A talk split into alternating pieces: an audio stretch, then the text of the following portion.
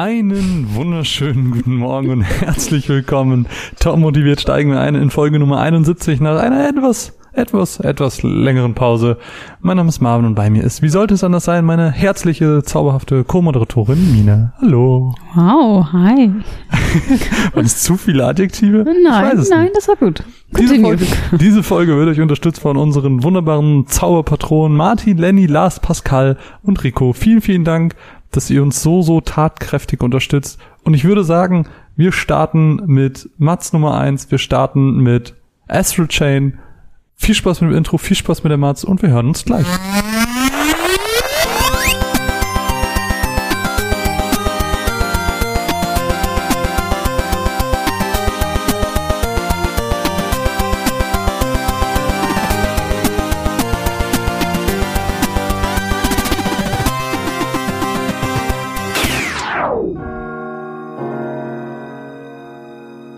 Nachdem ich mit Nier Automata dieses Jahr das JRPG für mich entdeckt habe, könnte ich gar nicht vorstellen, wie es mir ging, als ich plötzlich von Astro Chain erfuhr. Ein neues JRPG vom selben Studio. Damn, das wird bestimmt mega, dachte ich mir. Jetzt, knapp 26 Stunden später, denke ich mir, damn, das war... Ganz ehrlich, Astro Chain ist wie dieser eine Kumpel von der Schule damals, der einen irgendwie nervt, aber der trotzdem immer dabei war und eigentlich war es ja auch dann immer ganz cool mit ihm. Kurz angeschnitten geht es in Astro Chain darum, dass wir und unser Zwillingsbruder bzw. unsere Zwillingsschwester, je nachdem wie wir uns eben am Anfang entscheiden, jetzt auch Teil einer Spezialeinheit der Polizei werden. Direkt bei unserem ersten Fall, der praktischerweise auch gleich ein Tutorial ist, werden wir in die Welt von Astro Chain geworfen. Statt nämlich einfach nur Verbrecher zu jagen, jagen wir interdimensionale Wesen, die für normale Menschen unsichtbar sind. Die sogenannten Chimären.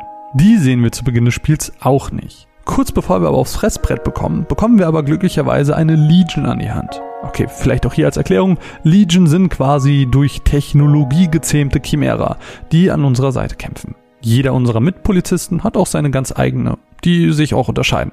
Insgesamt gibt es davon fünf, die alle unterschiedliche Ausrichtungen haben. Der eine ist gut im Nahkampf, der andere im Fernkampf, Verteidigung etc. Aber ich schweife ab.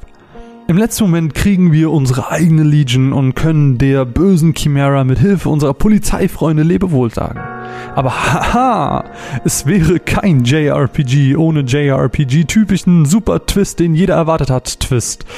Denn, um es abzukürzen, die anderen Legion rasten aus, lösen sich von ihren Besitzern und unser Vater, der zufälligerweise auch unser Chef war, opfert sich ganz tragisch für unser Überleben. Wir als Chosen One können das erste Mal in der Geschichte mehr als eine Legion binden. Anstatt den anderen also ihre Legion zurückzuorganisieren, sammeln wir die einfach für uns ein. So macht man sie auf jeden Fall nicht austauschbar in der Firma. Warum gab es da keine Gehaltsverhandlungen? Na egal. Und genauso JRPG-typisch wie die Geschichte angefangen hat, verläuft sie dann auch bis zum Ende. Entgegen meiner Hoffnung, aber 15 Stunden echt langweilig. Ich habe mich schwer getan, die Switch in die Hand zu nehmen, weil die Geschichte mich nicht motivieren konnte. In den letzten 5 Stunden zieht's dann aber doch nochmal an. Zwar verlässt man nicht den JRPG-Anime-typischen Storyverlauf und alles bleibt bis zum Ende vorausschaubar, aber der Spaß an der Handlung war da. Der Grund, wieso ich nach 5 Stunden nicht schon abgebrochen habe, war nicht bloß, dass ich ein Muster von Nintendo bekommen habe, sondern weil Astro Chain vor allem eins kann. Gameplay. Astro Chain macht einfach Spaß. Also so richtig. Astro Chain ist Spaß in Tüten.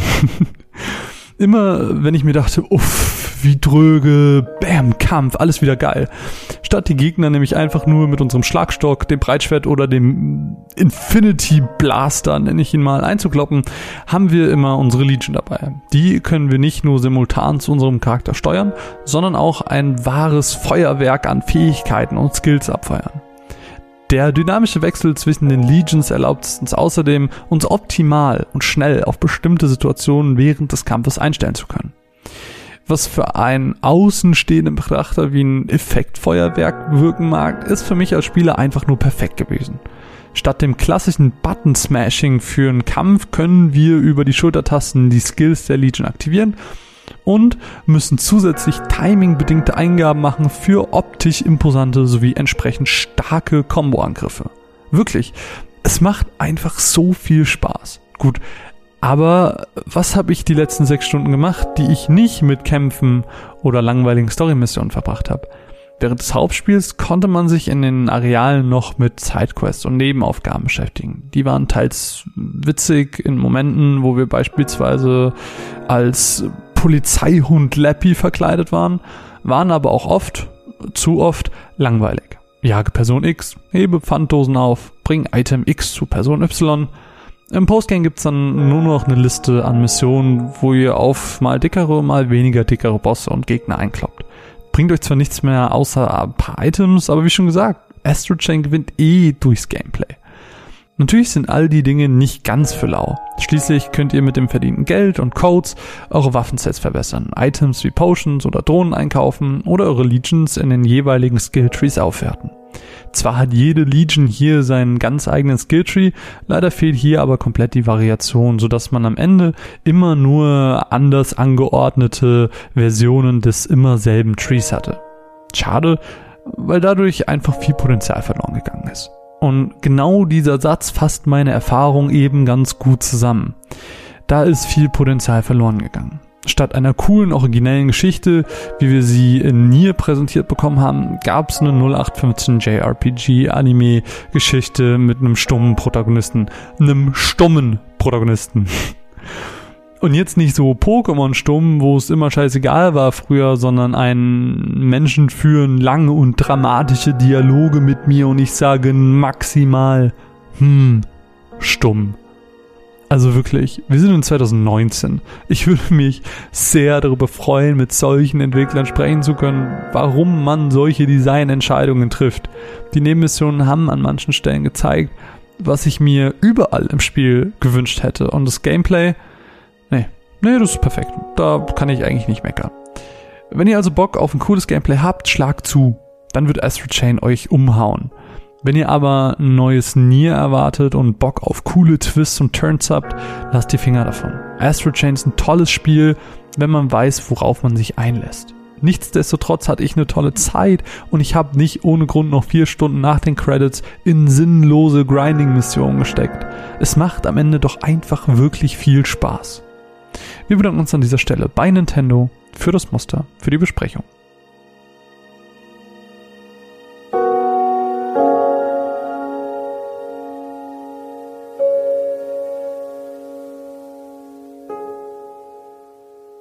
Ja, Mine. Astral Chain. Du hast mir ganz viel bei Astral Chain zugesehen. Ja, war nicht so aufregend. ja, wir waren, wir waren sehr, sehr lange weg. Mhm. Wie geht's dir? Ich, ich meine, das ist ein bisschen Fake-Frage, weil ich weiß, wie es dir geht. Obviously, da. Aber so für die, für die Menschen, die unseren Podcast vermisst haben. Ähm, gut. Ich muss gerade noch so ein bisschen reinkommen. Ist schon so lange bisschen, her. Ne? Warte, ich guck mal kurz ins Publikum. Ah, ist auch gar keiner mehr da. ah, keine Showbühne mehr. Nee. Mist. Wir sind nur noch im Hinterräumchen. Ja, vielleicht Hals auch gerade deswegen ein bisschen. Uh. uh. Nein, ähm, was, was war denn jetzt so los? Warum, warum kam keine Folge? Warum hast du nichts gemacht? Du bist doch sonst so Podcast. Warum bist du so judgy? Ähm, viele Gründe. Ähm, wer uns auf Patreon unterstützt, hat ja auch den Behind the Sofa Podcast gehört, wo wir noch mal ein bisschen näher darauf eingegangen sind, dass sich gerade alles verändert ähm, und das uns so ein bisschen überfordert und Zeitprobleme äh, und ne, ja, ja, Umzug halt einfach, ne? Genau. Also ich meine, dieser ganze, dieser ganze Umzug zu Wohnungen leerräumen, neue Wohnungen einrichten, ähm, das dauert, das dauert lang. Nebenbei und, noch arbeiten und oh. ja, für mich auch neuer Job. Das ähm, auch eine Sache, die irgendwann mal auf Twitter geschrieben hat in dieser ganzen Zeit, dass er gar nicht gecheckt hat, so was, was bei mir überhaupt so abgeht. das kann ich vielleicht auch in einem in ein zwei Sätzen kurz sagen. Ich ähm, mache jetzt seit einigen Monaten PR-Marketing ähm, bei KSM. Ja, Oh, also wer, wer Anime mag, ähm, der wird auch verstehen, warum wir jetzt keinen Anime-Podcast mehr machen. Ja. Wäre ein, ein kleiner Interessenkonflikt. Genau. genau. Und das, deswegen, das machen wir nicht. Ähm, das ist aber auch derselbe Grund, ähm, ganz transparent und, und cool wie wir sind, ähm, machen wir deswegen auch keine Kochspiele mehr jetzt, weil mhm. KSM jetzt zu Koch gehört, beziehungsweise Deep Silver ja auch zu Koch gehört. Und ähm, das wäre, ich, ich glaube, so Street Credibility wäre weg mit der Ausnahme, dass ich noch Catherine gespielt habe. Ja. Und das gehört zu Deep Silver. Aber es ist ja alles meine Meinung. Du hast ja gar nichts zum, zu tun. Zum einen das und zum anderen ähm, ist es halt einfach auch dem geschuldet, in dieser Kausalitätskette. Mhm. War Catherine einfach vorher da und Genau. wenn wir, wenn es, wir so, Geld von, hat sich jetzt alles so überschnitten. Genau, wenn, wenn, wenn wir Geld von Patreon ausgeben, so, dann soll man natürlich da auch irgendwas von, von bekommen. Aber wie gesagt, ich bin da auf jeden Fall raus. Ähm, ich will ja auch, dass ihr mir glauben könnt, was ich sag. So, ich, genau. ja, und ähm, das macht alles ganz, ganz viel Spaß und das ist cool. Und ähm, ja, nach meinem Studium, wo jetzt gerade auch meine, ist es arrogant, dass ich meine Masterurkunde aufgehangen habe? Nein. Ich find's cool. Kann man stolz drauf sein. Ja, aber es ist so ein bisschen, man kennt das so aus Amerika, aber in Deutschland macht es doch keiner, oder? Ich weiß es nicht. Kenne ich so viele Leute mit Master. Ja, ich auch nicht. Aber ich finde es irgendwie cool und ich bin stolz drauf und äh, Ich, ja, es ich gibt ja auch Leute, die hängen ihre Sporturkunden auf. Also warum nicht? Ja.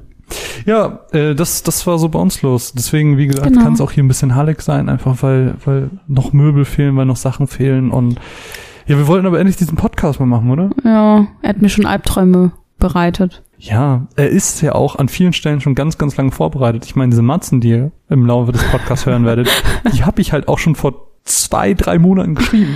Ja, das ist echt krass. Also von Aktualität kann man da echt nicht mehr sprechen. Aber Ja. hey, ihr hört uns ja nicht wegen der Aktualität, sondern weil ihr unsere Meinung hören Das wollt, I ist, glaube ich, gerade der unaktuellste Podcast, der jemals erschienen ist. Ja. Deswegen heißt er, glaube ich, auch Deswegen, ähm, wir reden jetzt über Kingdom Hearts 3.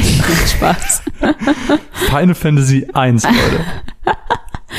Ja, es ist auch alles, ich sehe auch gerade hier, ähm, dass techniktechnisch einfach auch alles noch nicht so richtig läuft. Es kann sein, dass wir hier und da ein bisschen übersteuern. Ich versuche das ein bisschen einzupendeln, aber das, ähm, die Technik haben wir auch legit gerade erst aufgebaut. Ähm, habt ein bisschen Nachsicht mit uns und ja, Mine, ähm, ja, das so. Du hast, du hast schon Patreon angesprochen. Es ist natürlich jetzt nicht so viel passiert, aber ein bisschen haben wir wenigstens versucht zu machen auf Patreon. Mhm. Du hast schon Behind the Sofa Nummer 8 angesprochen, Real Talk, wo wir so ein bisschen über unsere allgemeine Situation ausführlicher als jetzt Mhm. gerade gesprochen haben. Auch sehr ehrlich tatsächlich, sehr Ja. transparent, wie man das eigentlich gar nicht von uns gewohnt ist. Ja, ziemlich off-topic auch. Ja. Und äh, was ist noch erschienen? Schmuggelit. Marvin hat sich ein Spiel ausgedacht Ja, und hat Schmuggelit genannt. ja ich finde es Das war mega. ziemlich dumm. Lieb mein, lieb mein Oh. Bild dazu. Was? Oh, ähm, das war ziemlich cool. I guess. Amle. Ich weiß gar nicht mehr, wie das Spiel funktioniert hat. Ich glaube, es war mit Google-Vorschlägen. Die ersten. Ja, du hast einfach einen Begriff eingegeben und dann musste der andere raten. Okay. Das war mega. Ich fand's witzig. Ja, könnt ihr euch auch anhören. Das ist ganz lustig. Ja. Kann man vielleicht beim, keine Ahnung, Kochen oder so hören. Und jetzt, jetzt gibt's ähm, Dieter Olaf. Dieter Olaf hat unseren Podcast jedes Mal gehört und er liebt es, den Runaways Walkman zu hören. Allerdings hat er jetzt auch drei Monate lang immer dieselben Lieder gehört und Mhm. der, der ist einfach heiß auf Neues, Mine. Mhm. Hast, du, hast du Dieter Olaf was Neues mitgebracht? ähm, klar habe ich was für den Dieter in petto. Dieter Olaf, bitte. Was redest du für Quatsch? Ich weiß nicht. Ähm, ja, ich habe ähm, ja, ich habe so ein bisschen gecheatet. Ich, es ist nämlich ein Spiel, wo ich schon zwei Songs draus ähm, in der Playlist habe. Mhm. Aber dadurch, dass wir heute eine Matz dazu hören, dachte ich mir, ah, eigentlich muss ich noch was daraus nehmen. Und so habe ich mir Light of Nebel von Gareth Coker aus Ori and the Blind Forest in den Walkman. Das klang wie eine Peitsche. Ja, es klingt immer wie eine Peitsche, wenn ich das Ähm. Geräusch mache. Genau.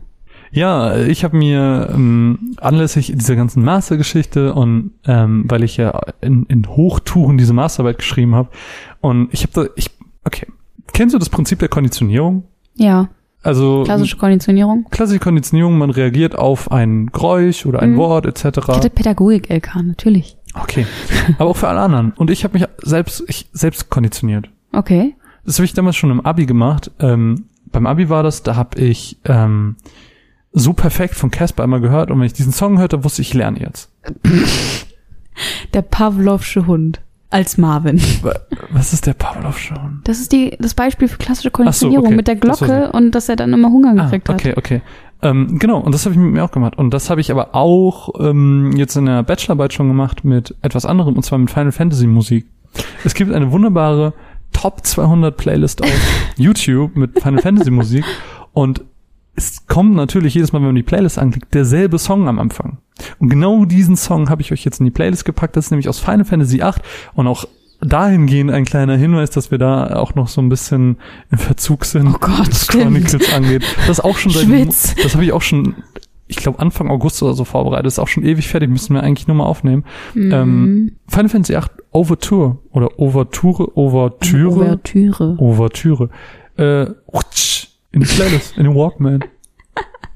Okay. Ähm, was habe ich mir noch ausgesucht? Moment.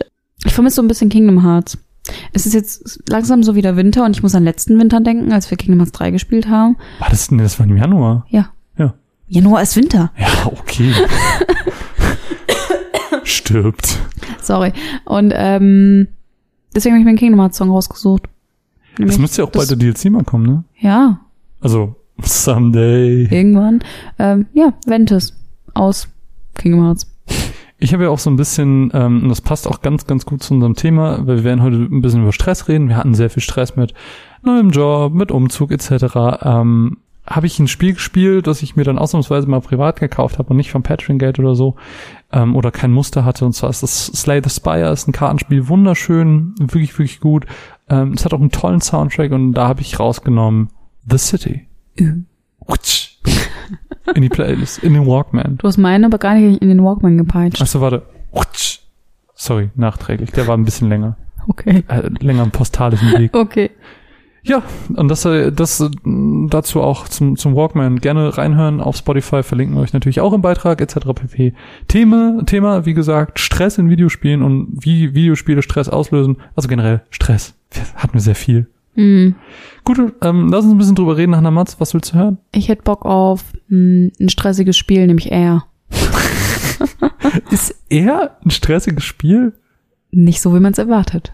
Na gut, dann lass uns einfach mal reinhören, was du dazu sagst. Ich sage Mats ab.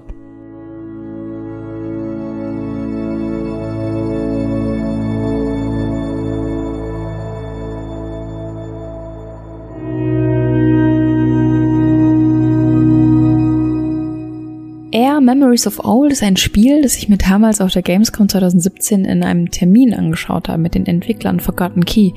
Und das hat mich damals schon aus einem einzigen Grund angesprochen, nämlich, dass man sich in einen coolen Vogel verwandeln kann.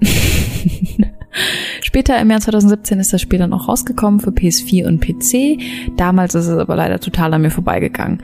Aber da ich ja eh so ein großer Fan von Re-Releases auf der Switch bin, habe ich mir dann zum Release im August diesen Jahres das Low-Poly-Abenteuer in den Lüften für die Switch besorgt.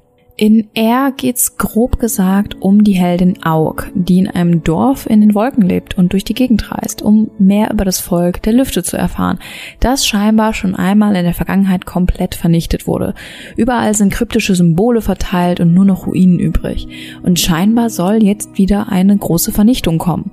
Daher ist es jetzt Auks Aufgabe, das zu verhindern, indem wir mit ihr drei Tempel besuchen, in denen es Rätselslösen gibt. Zwischen den Tempeln reisen wir natürlich per Flug, denn Auk kann sich, wie schon erwähnt, in einen Vogel verwandeln und die Welt erkunden, die uns von Anfang an komplett zur Verfügung steht. Macht aber gar keinen Unterschied und hier kommen wir auch schon zu meinem ersten Kritikpunkt, denn diese Welt ist einfach nur leer. Bis auf die drei Tempel und eine Handvoll Knotenpunkte, in der sich ein paar NPCs tummeln, gibt es nichts. Die Erkundungstour, die ich noch vor dem ersten Tempel gestartet habe, war sehr ernüchternd. Hier und da fand ich ein, zwei Steintafeln, die mir die Geschichte von Kara näher bringen wollten, die scheinbar das letzte Mal die Welt retten wollte, glaube ich. Keines dieser Informationen hat für mich wirklich Klick gemacht und es hat sich nicht wirklich ein großes ganzes Bild ergeben. Noch ernüchternder waren dann die Rätsel in den Tempeln, die entweder absolut banal waren, sowas wie geh zum Schalter mit deiner Laterne und mach ihn an, oder es war halt einfach ein völlig wirrwarres Clusterfuck und du dachtest dir nur, wo zum Teufel bin ich eigentlich gerade? Er kommt außerdem völlig ohne irgendein Inventar, Waffen, Menüs, Kampf oder irgendwas aus. Es gibt nur dich, Aug, Vogelaug und die Welt. Und die miesen Rätsel. Oh Gott, ich komme immer mehr in den Mecker-Modus.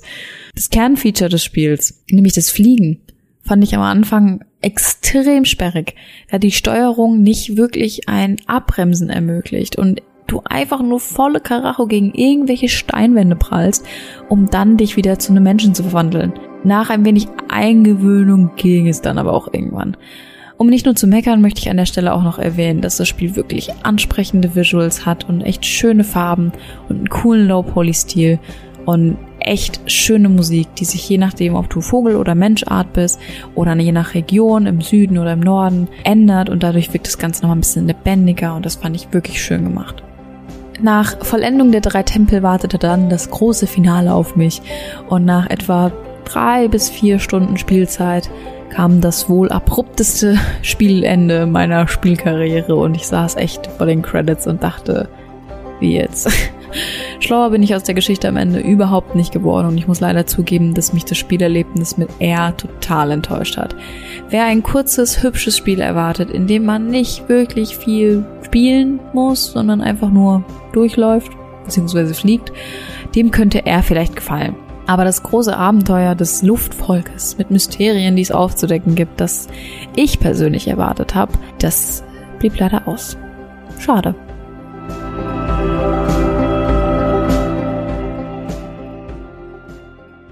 Ich habe ja auf der Gamescom vor 15 Jahren ungefähr 2017. gespielt. Genau. Das ist zwei Jahre her. ähm, mochte ich da sehr, sehr gerne. Ich habe ja auch nochmal kurz reingespielt, dass du das Muster bekommen hast. Ähm, es ist halt optisch, pfui, ähm, ich finde das mit dem Fliegen ganz cool, aber es ist halt technisch nicht so mega. Das optisch ist noch das Beste. Ja, und das sagt schon alles Oh, ich, aus. bin, ich bin so hardcore enttäuscht von dem Spiel. Weil ich damals auch auf dem auf der Gamescom in diesem Termin war Ja. und ich war so, oh, voll cool, irgendwann spiele ich das mal. Und jetzt habe ich das endlich mal gespielt und ich dachte mir, boah, was ein Rotz, ey. Immerhin hast du es durchgespielt. Ja.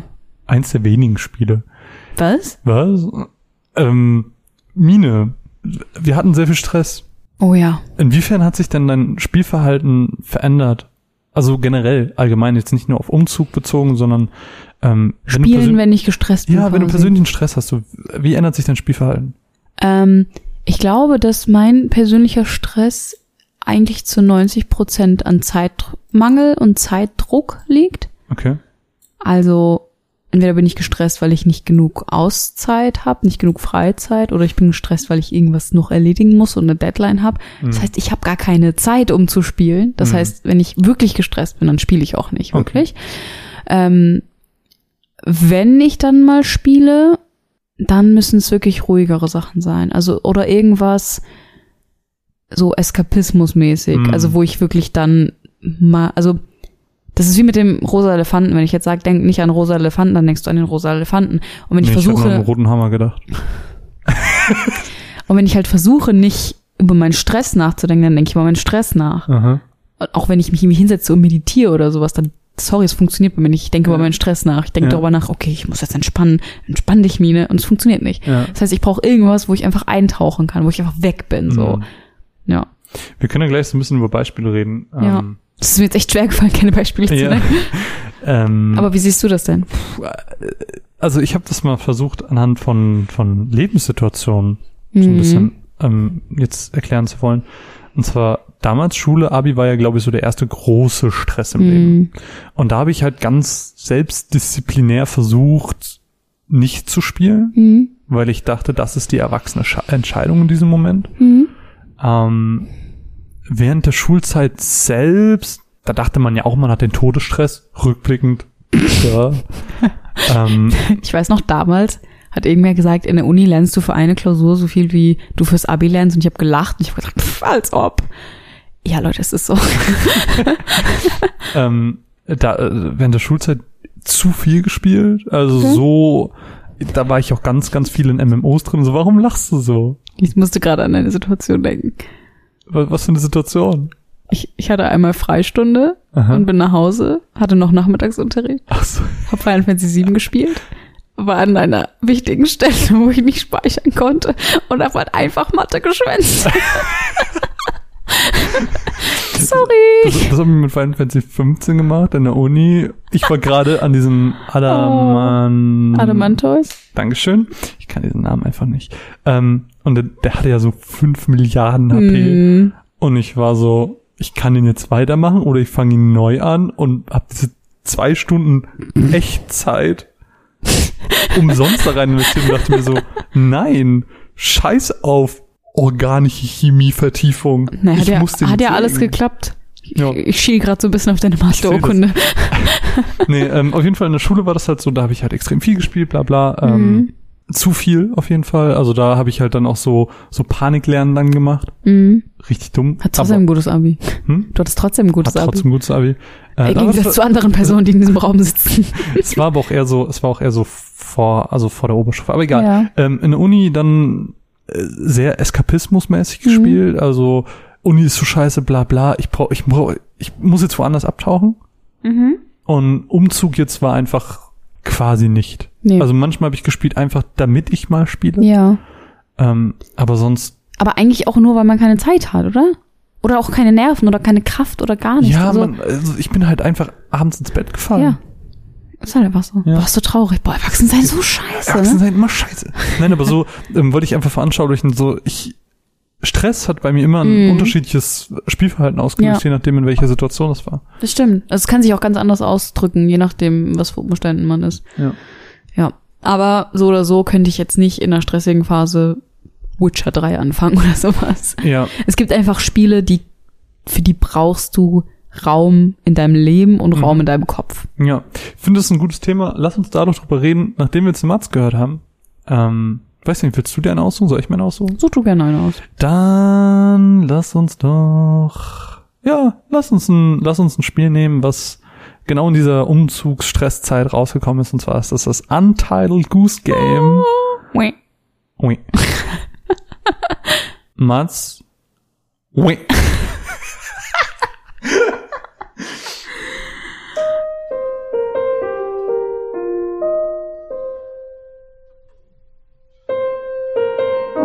Ich weiß nicht so recht, was ich zu dem folgenden Spiel sagen soll. Ich habe selten einen Trailer zu einem Spiel völlig zufällig entdeckt und war so hin und weg. Ich spreche natürlich vom Untitled Goose Game. Ein Spiel mit einem perfekten Konzept und einer perfekten Umsetzung. Ja, ich werde jetzt die nächsten Minuten nur schwärmen. Aber für alle, die die letzten Monate das Internet gemieden haben und alle Memes verpasst haben, eine ganz kurze Zusammenfassung des Spiels. Ihr spielt eine ganz, ganz, ganz furchtbare Gans, die durch ein kleines britisches Dorf stolziert und Schabernack treibt. Damit diese Gans aber auch ihre ganzen fiesen Pläne nicht vergisst, hat sie für jeden der vier Bereiche, die sie betritt, eine eigene To-Do-Liste. Auf dieser Liste stehen dann Aufgaben wie Mach den Gärtner nass, Sperre den Jungen in der Telefonzelle ein oder Zerbrich die teure Vase. Absolut diabolisch. Spannend wird's dann aber so richtig bei den etwas komplizierteren Aufgaben, die auch sehr, sehr vage ausgedrückt sind. Sowas wie werde mit einer Blume ausgezeichnet. Was? Ich bin eine Gans. Alles, was ich kann, ist mit den Flügeln schlagen, watscheln und honken. Nachdem alle diabolischen Taten der Gans vollzogen worden sind und die wohl geilste Auflösung der Welt folgt, werdet ihr belohnt mit noch mehr Schandtaten. Für jeden Bereich gibt es nach Vollendung der etwa drei, zwei bis dreistündigen Story eine neue Liste mit neuen Aufgaben. Sowie Zeitaufgaben, die echt, echt hart sind. Aber so bleibt auch noch viel mehr Spielspaß und Boshaftigkeit bei Untitled Goose Game. Aber warum finde ich jetzt dieses Spiel so toll? Es ist einfach von vorne bis hinten rund. Das Konzept ist einfach so unglaublich charmant und witzig. Der Artstyle ist in einem comicartigen, minimalistischen Look und passt einfach so gut. Die Musik erzeugt so eine unglaubliche Situationskomik, fast schon slapstickartig, die sich im Übrigen nur aus einem Klavierstück zusammensetzt, das einmal normal und einmal aufbrausend und schnell aufgenommen wurde. Und es wird dann immer mit den richtigen Momenten stückchenweise abgespielt. Das ist so smart. Und es hat so viel Wirkung. Die Aufgaben, die teilweise wirklich gut durchdachte Rätsel sind, teils aber auch einfach nur dummer Schabernack. Und das dumm meine ich in diesem Kontext nur im positivsten Sinne. Untitled Goose Game ist in meinen Augen einfach perfekt, weil es so einfach ist und dadurch in meinen Augen alles richtig macht. Ich hatte selten so viel Spaß und habe ganz fies in mich hineingelacht beim Spielen. Ich würde Untitled Goose Game wirklich jedem ans Herz legen, selbst eurer Mutti, dem Nachbarn und einfach einfach jedem, weil hiermit kann man einfach wirklich nichts falsch machen.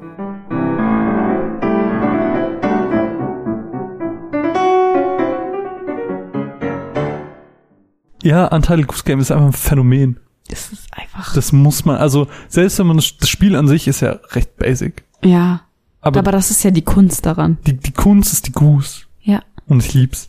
Es ist einfach, ich habe schon in meiner Matz gesagt, es ist einfach ein Meisterwerk. Es war einfach Liebe auf It's a den Masterpiece. Es war einfach Liebe auf den ersten Blick. Auf den ersten Honk. Auf den ersten Honk. Ja, ähm, du hast gerade eben das, das nächste Thema schon so ein bisschen angeschnitten. Beispiele. Also, welche Spiele eignen sich für dich am besten, wenn du Stress hast? Ändert sich überhaupt was an der Auswahl an Spielen, etc.? Auf jeden Fall. Also erstmal das, was ich gerade gesagt habe, so längere, dicke Brocken, sage ich mal, so storylastige Spiele könnte ich jetzt nicht. Zumindestens die, die ich noch nicht kenne. So ein Final Fantasy X habe ich schon achtmal 80 Mal gespielt, so das kenne ich in und auswendig, das könnte ich auch so spielen, so. Mhm. Aber ich könnte mich jetzt nicht auf was Neues einlassen. Ich glaube, das perfekte Stressspiel für mich ist Stardew Valley. Ich wusste, dass du sagst. Es ist einfach, ich habe so darüber nachgedacht, so was, was würde ich denn spielen, wenn ich gestresst bin? Das ist Stardew Valley. Es ist einfach so krass diese Eskapismus-Schiene. Mhm. Und es und das Witzige ist ja, die Geschichte von Stardew Valley ist genau das. Jemand, der einfach gestresst ist von seinem Alltag und abhaut auf eine Farm und einfach mal nichts macht. du machst genau dasselbe. Du bist gestresst von deinem Alter und gehst auf eine Farm. Ja. Und das ist Oh. toll. Und ich muss nicht mal mein Zimmer verlassen. Fourth Wall Cracking. Nee, also ich finde Stardew Valley ist einfach wirklich perfekt dafür. Also sagst du so, so ruhigere Spiele, wenn Ja. du gestresst bist? Ja. Findest du nicht, dass Stardew Valley passt? Stardew Valley passt, aber ich glaube, mh, wenn du jetzt zu mir angekommen wärst und wärst boah, lass mal Stardew Valley spielen. In dieser stressigen Zeit, ich wäre so gewesen, fuck you. Ja, aber es ist halt auch sehr zeitintensiv. Ne? Man kann halt super viel bingen, aber Klar, auf jeden Fall, aber äh, ich glaube, das wäre mir zu ruhig. okay. Ich glaube, ich, glaube, ich brauche keine ruhigen Spiele, ich brauche kurzweilige Spiele. okay, zum Das Beispiel. ist, das ist der Unterschied für mich. Ähm, Beispiel Slay the Spire. Ich kann Slay the Spire anmachen, ich kann es eine Stunde spielen, 30 Minuten, ich kann auch nur zwei, drei Runden machen. Ähm, aber ich, es ist jedes Mal abgeschlossen und ich kann es jedes Mal ausmachen. Hm. Und deswegen passt Stimmt auch, eigentlich, ja. deswegen passt auch mir gerade Pokémon sehr, sehr gut. Ich kann Pokémon anmachen, ähm, ich kann rumlaufen, ich kann zwei, drei neue Pokémon fangen, ein bisschen aufleveln und dann kann ich es wieder ausmachen, es ist abgeschlossen. Also klar, nicht die Geschichte, aber die Aktion. Mhm. Stardew Valley ist für mich zu ruhig, dann, dann werde ich, glaube ich, auch zu müde. Mhm. Ähm, Natürlich sein. Und dann schlafe ich halt legit einfach ein. Ja, Ähm, okay. Ich glaube, ich brauche kurzweilige Spiele und deswegen unterstütze ich dich auch voll in dem, was du meintest bezüglich ähm, Witcher. Ich Mhm. könnte nicht Spiele wie The Witcher anfangen. Nee, niemals. Das ist einfach ein Commitment, was man da macht, wenn man dieses Spiel anfängt, weil es so viel zu tun gibt. Das ist auch der Grund, warum ich es noch nicht angefangen habe. Und das ist aber auch so ein Punkt, jetzt könnte man natürlich sagen, ja, aber du kannst ja auch einfach nur eine Quest machen und dann wieder ausmachen. Wo ist der Unterschied zu Pokémon? Hm. Stimmt tendenziell, aber, und das ist nämlich der nächste Aspekt, es sind nicht nur kurzweilige Spiele, es ist auch die Konsole. Es ist ein Commitment, mich hinzusetzen aufs Sofa und die Playstation anzumachen. Aber es ist viel leichter, die Switch in die Hand zu nehmen, kurz zu spielen und ich kann jederzeit mit einem Knopfdruck die Switch ausmachen und weglegen. Dieser Podcast ist sponsert von Nintendo. Nein, ich lieb ja einfach die Switch, da stehe ich ja auch. ganz, ganz doll zu. Nee, ist aber auch so. Also wenn ich den ganzen Tag im Büro saß, will ich nicht auch noch weiter sitzen. Manchmal will ich mich einfach ins Bett legen und Ja. spielen.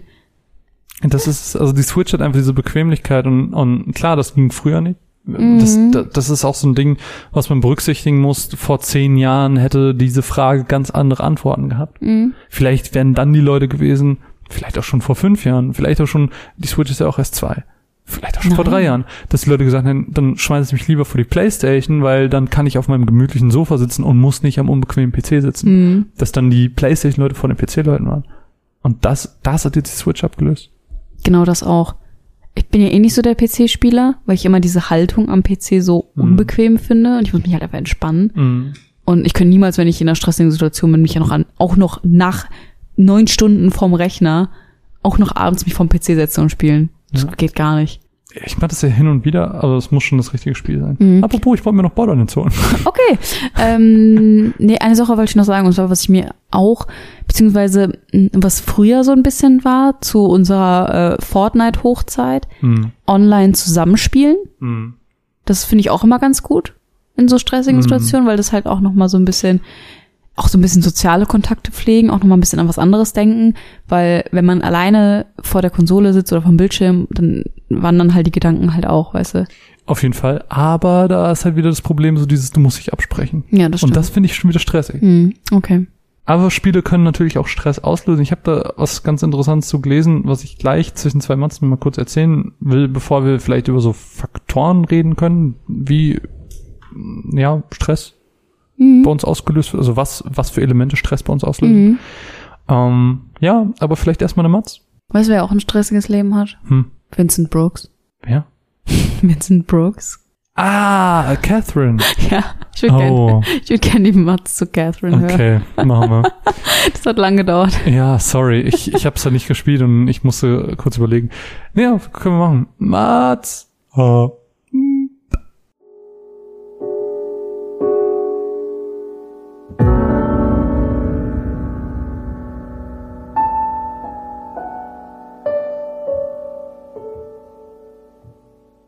Kennt ihr das, wenn ihr aus einem Albtraum aufwacht, in dem ihr von übergroßen Ungeheuern weglauft und ihr müsst Blöcke zurechtschieben, damit ihr hochklettern und entkommt?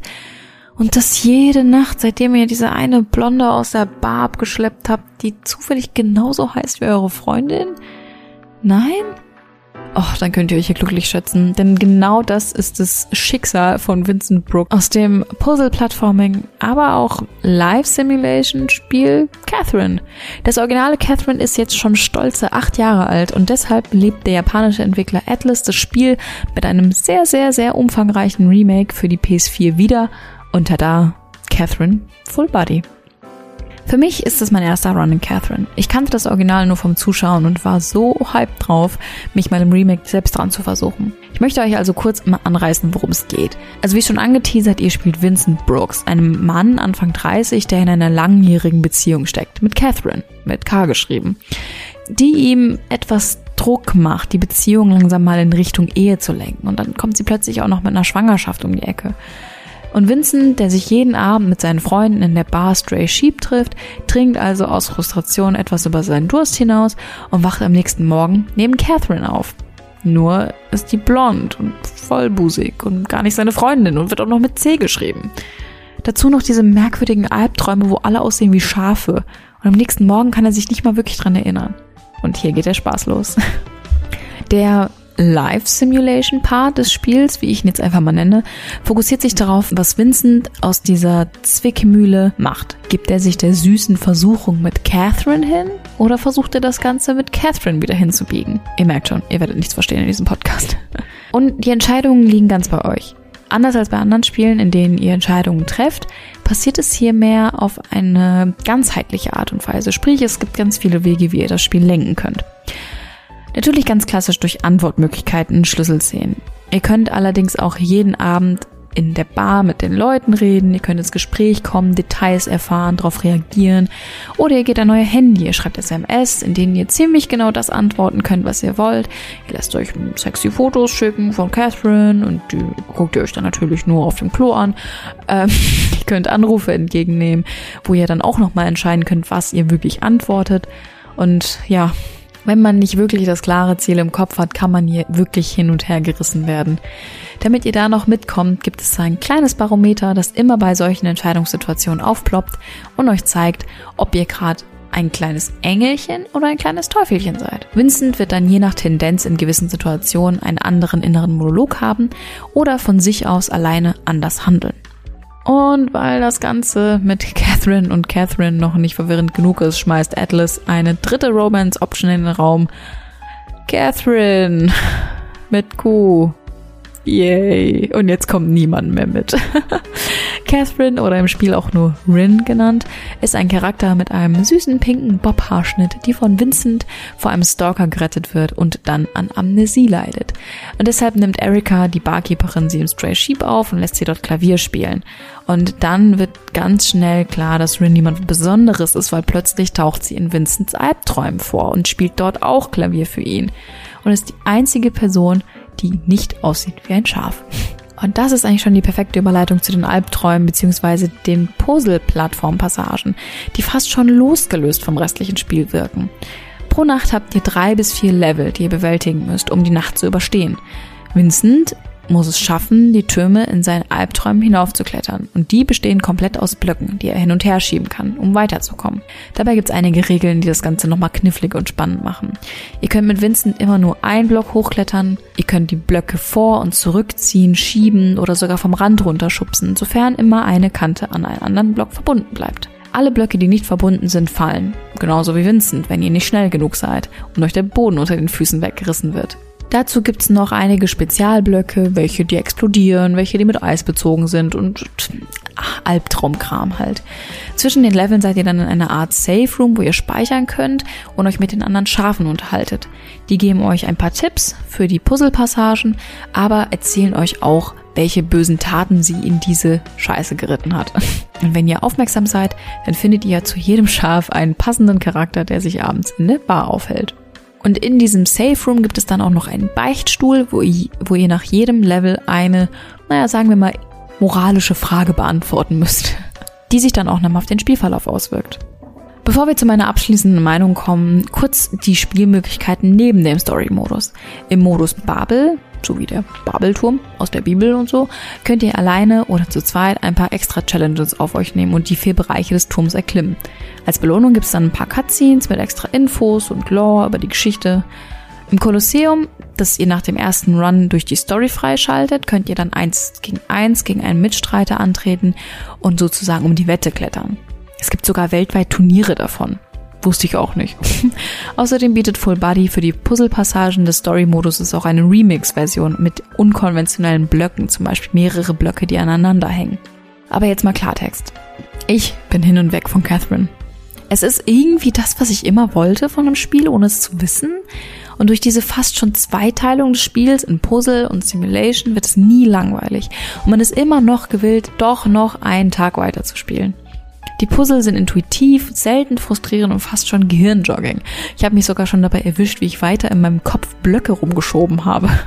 Die Story ist einfach so auf den Punkt gebracht und an vielen Stellen total humorvoll und albern und dann wieder so ernst und bringt einen zum Nachdenken, weil viele Themen einen auch selber beschäftigen, zu Freundschaften und Beziehungen und älter werden, sodass man sich immer wieder erwischt, dass man sich selbst reflektiert. Was würde ich jetzt tun oder sagen? Catherine ist so eine einzigartige und spaßige Spielerfahrung, wie ich sie wirklich lange nicht mehr hatte. Und ich würde es jedem empfehlen, es zumindest mal auszuprobieren.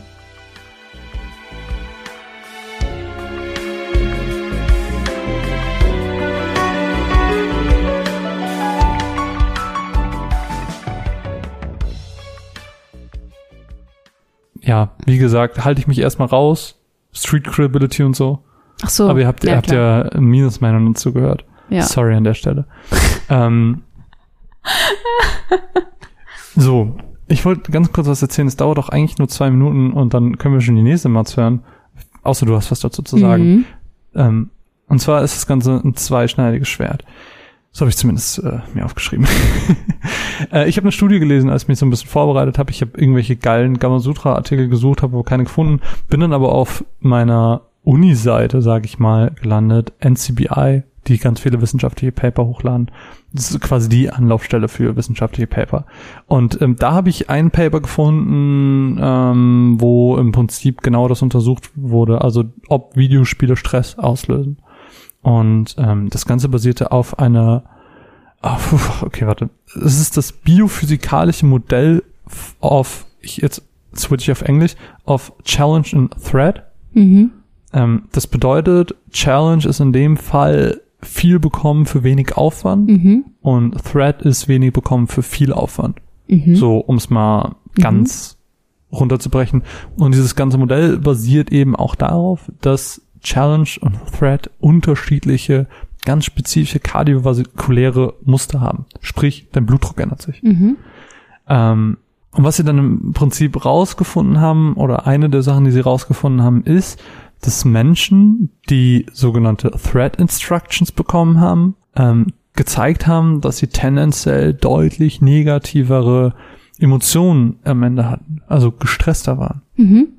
Was ich ganz interessant fand, einfach ähm, wissenschaftlich nochmal bewiesen zu haben, dass das Stress eben auch durch Aufwand und also dass es eine Korrelation gibt Mhm. zwischen Aufwand und dem, was du dafür bekommst. Ja.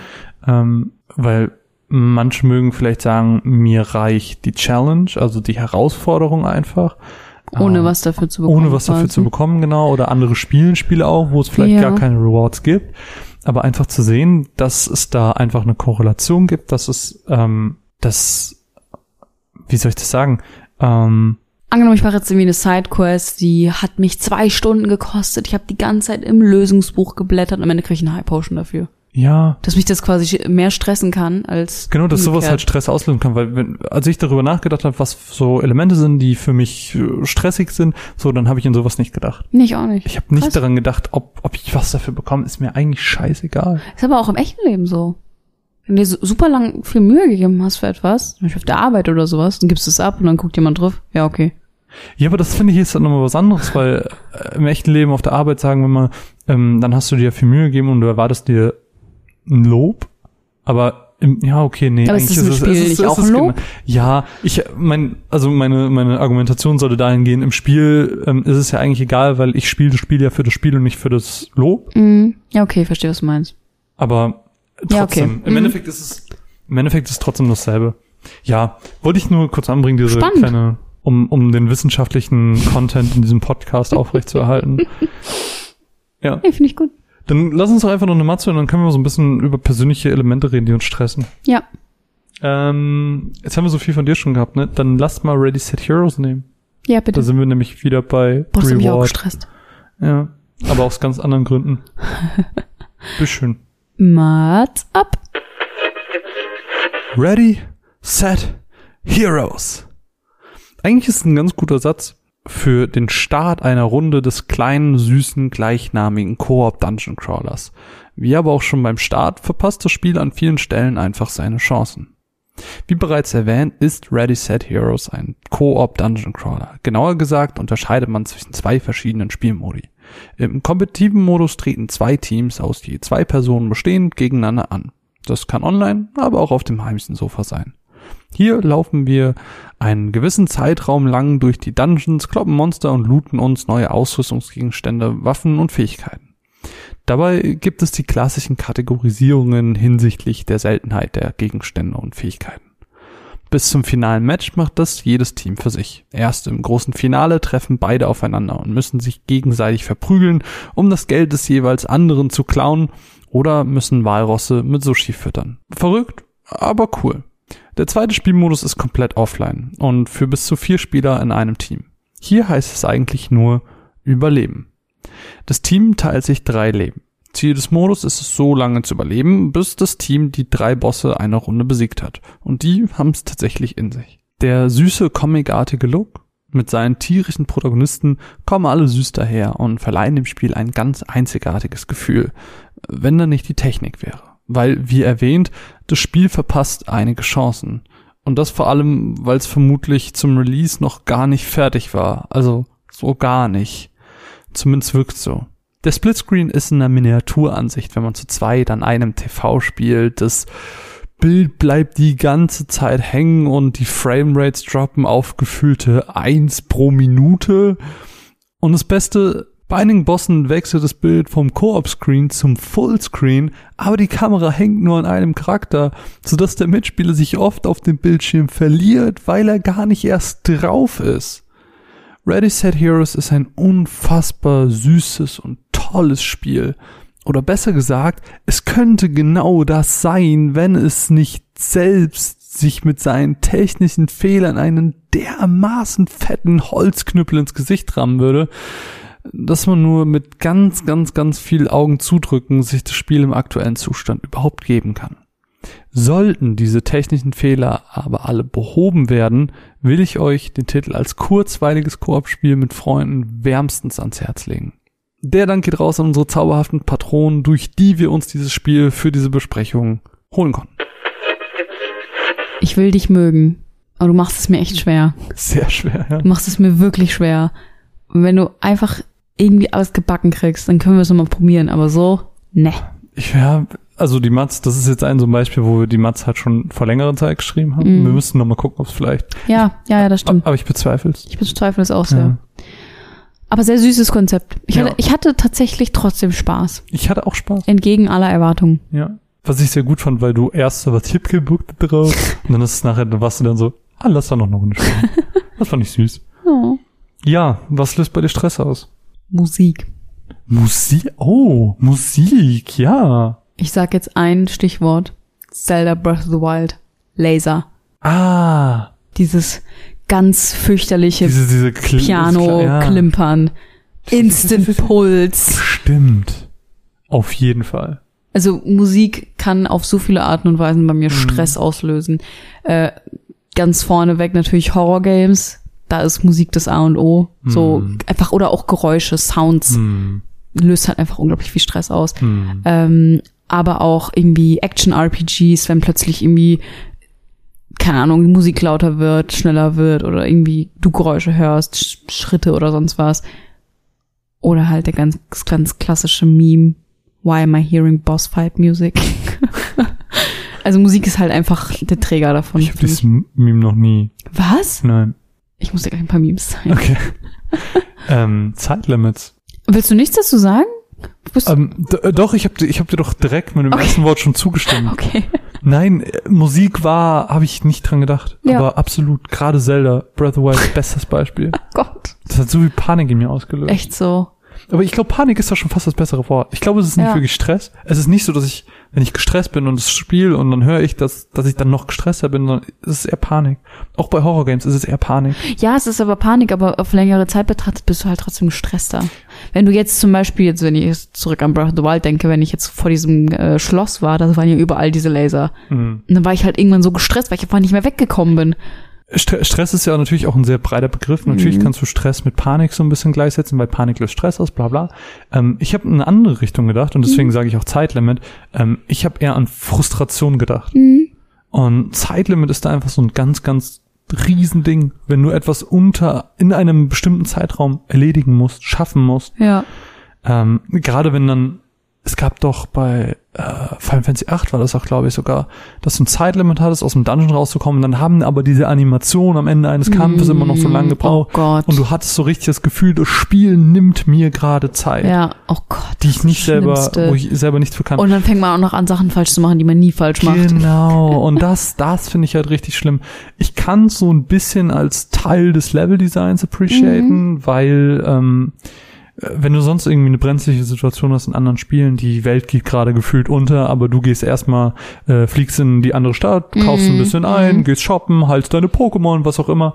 Das, das ist immer so antiklimatisch. Mhm, total. Und ein Zeitlimit schafft einfach Druck, Stress, Mhm. den diese Situation erfordert. ja, Aber wenn ich so ein bisschen mehr Immersion dann. ja, wenn ich dann aber so einen richtig heftigen Tag hatte und dann sowas, ich glaube, dann, nicht. dann äh, kannst du mich echt einliefern.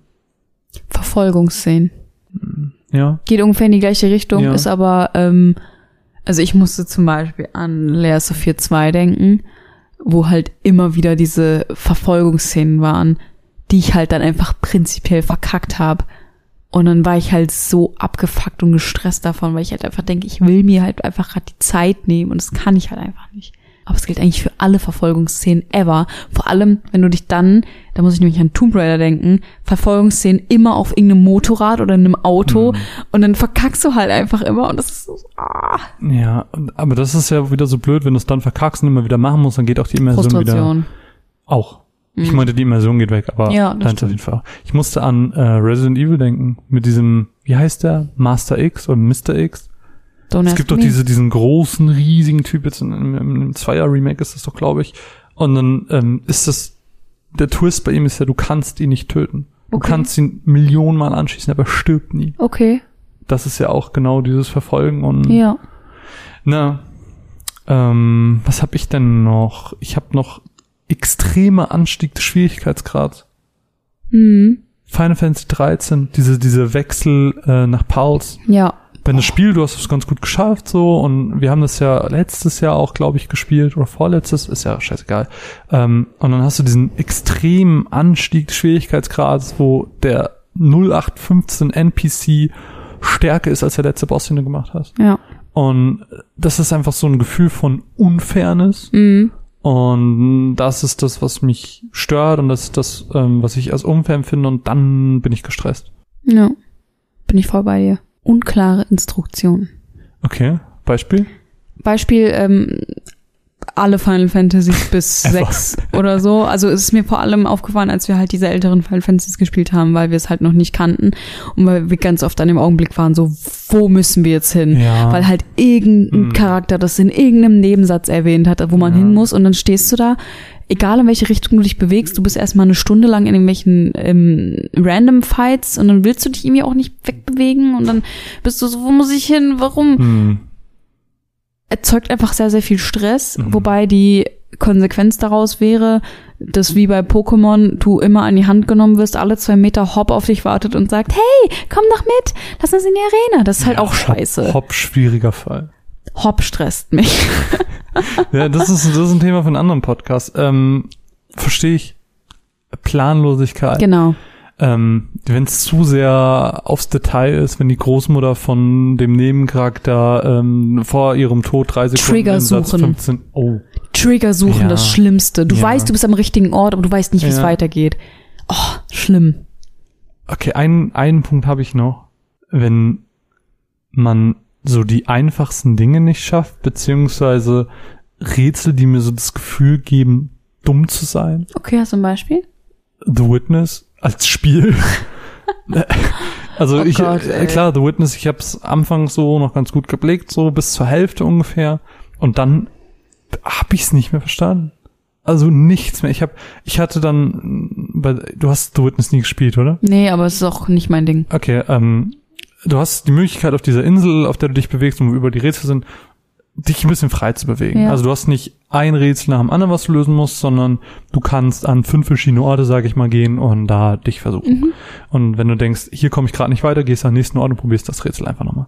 Und ich hatte am Ende nur noch Dead Ends. Ich hatte nur noch Punkte, wo ich nicht weiterkomme. Und das Spiel hat mir quasi gesagt, du bist ein dummer Vollidiot, dass du diese Rätsel gerade nicht schaffst. Und das Gefühl, dumm zu sein, ist für mich ein ganz schlimmes. Oh ja. Aber ich wäre bei The Witness nicht mehr so weit gekommen wie du.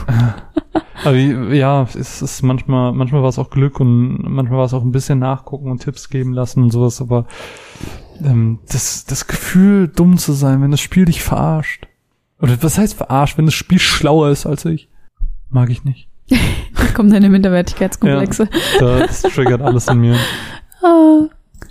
Ja, das soll es aber auch dazu gewesen sein. Ähm, wollen wir nochmal eine Matze hören? Sehr gerne. Such du bitte aus. Oh, was hatten wir denn? Hatten wir, ich glaube Songbird hatten wir noch nicht. Nee. Dann lass uns Songbird hören. Ach so, ja, Mats ab.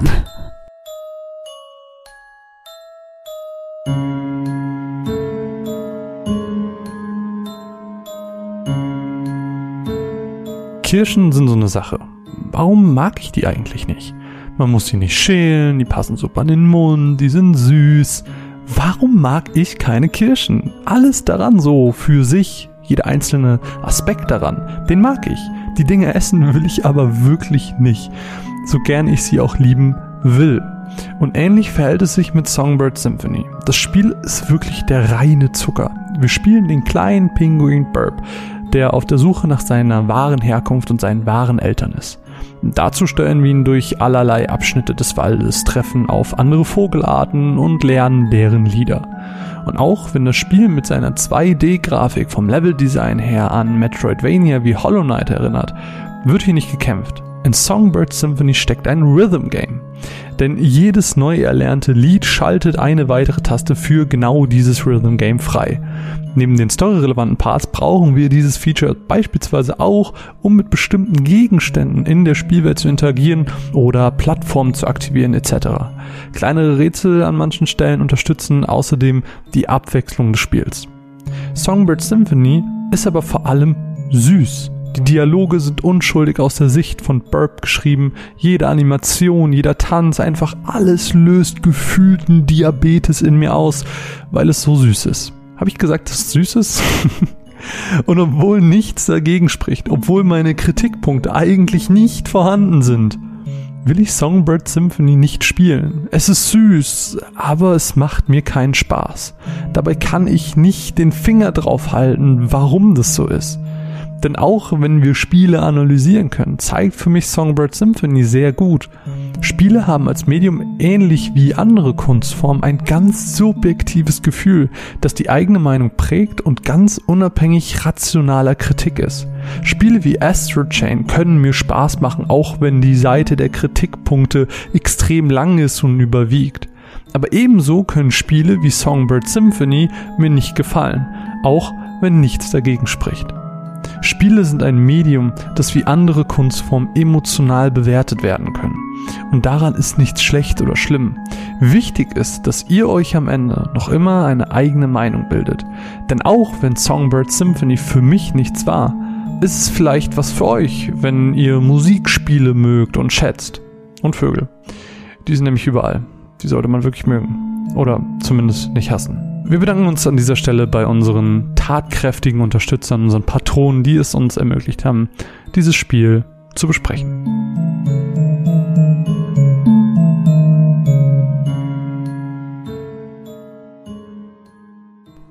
Burp, wie findest du ihn? Ich finde Burp super. Und wie findest du Songbird? Okay. ist, äh, ich glaube, das, was mich am meisten daran gestört, also ich finde die Idee ist super. Ähm, sieht auch süß aus. Es, es hat halt nur so ein Low Budget-Gefühl irgendwie. Okay. Weißt du auch, was ich meine? Nee. Und dass das auch teilweise Sachen so von Hollow Knight irgendwie abgeguckt hat. Es sind so schon nette Referenzen drin. Ja, aber sind das noch Referenzen oder ist das ja. schon geklaut? Nein, das ist also, manche Sachen sind schon ganz klar Referenzen. Okay. Ja, dann habe ich nichts gesagt. Ähm, weiß nicht, ich habe irgendwie nicht so eine starke Meinung okay. zu Songbird. Überraschenderweise, weil eigentlich müsste ich sehr viel Meinung haben dazu zu einem Spiel über Birds. Aber ähm, ich, mein, ich finde es gut, dass er Burp heißt. Ja, ich auch. Ähm, lass uns doch vielleicht noch ein bisschen im Thema Stress weitermachen. Ein kleines Thema haben wir noch. Und zwar haben wir uns überlegt, so ja, okay, Spiele lösen Stress aus, man hat selber Stress, welche Spiele sind am besten bei Stress? Ähm, jetzt aber so aufs, aufs Leben gesehen und gerade auf Social Media gesehen, wird man immer wieder damit konfrontiert, was andere schaffen, was andere machen und äh, es gibt ja diesen Social Pressure einfach. Mhm. Und genauso gibt es ja auch einfach diesen sozialen Stress, etwas zu verpassen. FOMO. Mhm. The Fear of Missing Out ähm, ist durch Twitter, Facebook, Instagram einfach, glaube ich, so stark bei den Menschen wie noch nie. Ja. Und jeder hat meistens das neue Spiel schon zum Release. Oder vorher. Oder vorher sogar schon. Und man hat das Gefühl, was zu verpassen. Ähm, wie ist das bei dir? Hast du das Gefühl manchmal, du musst jetzt den neuen Release spielen? Oder ähm, du findest es unfair, wenn irgendwer vor dir ein neues Spiel hat oder sowas? Ähm, nee, gar nicht. Also ich, mich lässt es eigentlich relativ kalt. Ähm, ich bin halt so immer bei der Masse immer so ein bisschen erstaunt darüber, so von wegen so, wow, alle haben gerade dieses Spiel, so Death Stranding oder so Spiele, die mich gar nicht interessieren. Mhm. So, die würde ich niemals spielen, aber dann sehe ich das halt so und denke mir so, warum ist das gerade so ein Thing? Aber das ist halt so dieses Ding, so, Twitter hat immer alles zuerst und immer in einer sehr krassen Frequenz so. Mhm. Deswegen habe ich auch gewisse Hashtags gemutet und alles, weil du halt sonst ein bisschen überflutet wirst. Mhm. Aber es gibt mir jetzt nicht so das Gefühl, dass ich Dinge, die ich spielen sollte, äh, die, die ich nicht spielen möchte, spielen sollte. So. Ich frage mich immer manchmal bei den Leuten so, wie viel verdienen ja. die, dass sie sich das alles leisten können? Wie viel Zeit habt ihr? Ja. Schlaft ihr nicht? ähm, bei mir ist das so ein bisschen unterschiedlich. Mhm. Also ich hatte das in, in einer Podcast-Zeit so ganz, ganz doll so, dass ich das Gefühl habe, alle spielen gerade dieses Spiel, ich muss es jetzt auch mal spielen, damit ich es im Podcast besprechen kann. Äh, das war, glaube ich, eine ganz, ganz lange Zeit so. Mhm. Hast du auch gefühlt alles einfach mal probiert. Ich habe, ich, ich, das mache ich ja immer noch gerne, ja, nicht einfach mal durchprobieren. Aber, ähm, aber ich habe jetzt auch gemerkt, so, dass jetzt gerade auch mit dem Umzug und ich habe gesehen, dass Leute XY spielen, sei es jetzt ein Death Stranding oder in Star Wars, was jetzt auch aktuell ist, oder Need for Speed oder was weiß ich. Mhm. Alles Spiele, die, wo ich jetzt tendenziell sagen würde, die würde ich mal ausprobieren. Hm, Habe ich jetzt seit dem Umzug tatsächlich gar nicht mehr so das Gefühl von, ich muss das jetzt unbedingt spielen. Mhm. Das mag damit zusammenhängen, dass ich allgemein so die ganze Spielen- und Podcast-Sache ein bisschen lockerer sehe. Mhm. Weil ich einfach auch sage, okay, dann kommt der Podcast halt erst dann die Woche oder sonst was und wir ja auch nicht mehr so auf Muster gehen, sondern eher uns die Sachen kaufen und dadurch auch nicht so einen mm. Stress mm. haben. Da sind wir wieder beim Thema, ähm, auch, auch Deadlines einzuhalten und sowas. ja, bin ich diese ganze, diese ganze Twitter und Social Media Sache viel lockerer entgegen. Es sind vielleicht einzelne Spiele, wo das noch funktioniert. Mhm. Also ich glaube, Stichwort Kingdom Hearts. Ja, das wollte ich nämlich auch gerade sagen. Ja. Also wenn ich halt so sehe, dass Leute einfach eine Woche vorher Kingdom Hearts 3 haben und ich warte halt seit zehn Jahren drauf, dann ist es schon so, ach, ich will jetzt auch endlich. Mhm. Aber dann ähm, mache ich halt an der Stelle einfach einen Cut und sag, gut, ich meide jetzt einfach das Internet und gut ist so. Echt? Ja. Das habe ich ja gemacht, als Kingdom Hearts rauskam. Ich bin halt einfach Twitter deinstalliert, ich bin halt einfach ein paar Tage nicht ins Internet. Weil ich will dann halt auch nicht sehen, weißt du? Mhm. Und das ist keine Ahnung. Dann werde ich halt so ungeduldig und dann Mhm. das, ich mag das nicht. Das ist aber auch ganz oft Ja. so, wenn du halt irgendwie. Das, der ist so schlecht, ne? Das ist richtig Ähm, das ist auch immer ganz oft, wenn halt wieder irgendwo eine Collectors Edition angeteasert gut. wird und dann Editions. und dann posten sie wieder alle ihre Statuen und sonst was. Und ich, ich, ich versuche eh, mich so ein bisschen von diesem, diesem Konsumverhalten, sage ich mal, fernzuhalten. Halt so ein bisschen darauf zu fokussieren, so, brauche ich jetzt das Steelbook für 30 Euro mehr, Mhm. obwohl es am Ende genauso wie die normale Hülle nur im Regal steht, so, Mhm. weißt du? Und ich finde halt, man ver verliert so ganz schnell den Blick dafür. Man denkt halt so, oh geil, Final Fantasy 7 Motorradfigur für 300 Euro brauche ich jetzt. Aber eigentlich, eigentlich brauchst du es nicht. Ja, Collectors Edition eh ein schwieriges Thema. Ähm, ich glaube, ich habe mir noch nie eine Collectors Edition gekauft. Ich auch nicht. Doch einmal, aber nur also von Final Fantasy. Ähm, wie heißt das? Ah, dieses Kampfspiel. Dissidia? Dissidia. Dankeschön. Ähm, für die PSP, aber auch, da habe ich mir die Collectors Edition nur gekauft, weil die bei Amazon günstiger war als die normale. Aber es gibt ja nochmal Collectors Edition und dann gibt's nochmal Limited Editions und tausendfache Varianten. Jeden Fall. Aber das sind auf jeden Fall so Sachen, wo man halt so ein bisschen gestresst ist, aber ich glaube, davon muss man sich einfach ein bisschen frei machen. Mhm. Muss dann einfach seine eigenen Prioritäten sehen, so, brauche ich das jetzt unbedingt? Und dann denkt man kurz Spoiler, drüber nach. nee. Ist ja auch okay, wenn man zu dem Entschluss kommt, dass man sagt, ja, ich, das macht mich glücklich und ich will's haben. Ist auch cool. Klar, so, auf wenn man das Fall. mit sich so vereinbart, ist das okay. Aber ähm, ich finde das halt einfach so ein Punkt, der einen sehr schnell stresst. Mhm. Aber es ist halt immer so im Leben, so mit materiellen Gütern, Ja, sag klar. ich mal. Es ist Wenn du halt halt siehst, dass, Luxus. Keine Ahnung, der Kollege jetzt ein neues Auto hat, oh, voll cool. Oh, ich hätte auch ganz gerne ein neues Auto. also Das ist ja, ist ja in allem im Leben so, aber es ist halt gerade so im Internet muss man sich einfach ein bisschen frei machen davon. Ja. Nee, da bin ich voll bei dir. Ähm, schöne Worte auch. Ja, Props. danke. Gerne. Was mich auf jeden Fall immer stresst, das habe ich nämlich ähm, heute gemerkt, ähm, das Internet ist ja immer sehr schnell mit Memes. Ja. Und ich will gern Teil sein. Aber ich kann nicht, wenn ich das Spiel noch nicht durch habe. Ich habe zum Beispiel heute ein Pokémon-Meme gesehen auf ähm, Twitter Aha. und da war die letzte Entwicklung von meinem Memeon. Oh nein, hast du es jetzt ich habe es nicht gesehen. Ich habe Gott ich, ich, ich hab nur erahnt, dass es das sein Mhm. soll und habe gedacht, nein, ich kann es mir jetzt nicht angucken. Mhm. Und das stresst mich. Jetzt, jetzt will ich die letzte Entwicklung sehen, damit ich diese Memes sehen kann. Ich habe ich hab's ja jetzt gesehen ähm, im Kampf gegen Mhm. meinen Rivalen, gegen Mhm. Hop. Hopp. Ich bin sehr gespannt, was du sagst. Ich glaube, es wird mir nicht gefallen. Aber das ist ein anderes Thema. Ja. Aber das ist halt auch immer so die Der Sache, so Podcast kommt ähm, noch. man, man, das ist halt so das Einzige, wo ich mich so ein bisschen stresse. Manchmal mache ich Gags Ja. und du hörst sie nicht Der Hopcast? und ich Podcast. Ach so. aber Und Hopcast ich, ist und auch ich, nicht und schlecht. ich, und ich hoffe, dass der Hörer es hört, kurz schmunzelt und, und denkt, Marvin, go on. I got you back. Gotcha back. Ja, das auf jeden Fall zu dem Punkt Social Pressure mit Spielen. Lasst euch nicht stressen. Ja. Spielt, was ihr wollt und was ihr nicht wollt, lasst das sein. Und Aber ja. Social ist auch wieder ein ganz guter Stichpunkt, weil ähm, wir haben natürlich auch wieder unsere Social Media Umfrage gemacht, genauer gesagt auf Twitter. Die würde ich mir jetzt gleich gerne ganz ähm, mal anschauen, so Mhm. was die Ergebnisse waren, was die. Leute geschrieben haben. Aber vorher will ich gerne was von dir über Man of Medan hören. Uh, gerne. Ja? Ja. Cool. Dann machen wir das und ich sage Ma ha, hat's Ahoi ab.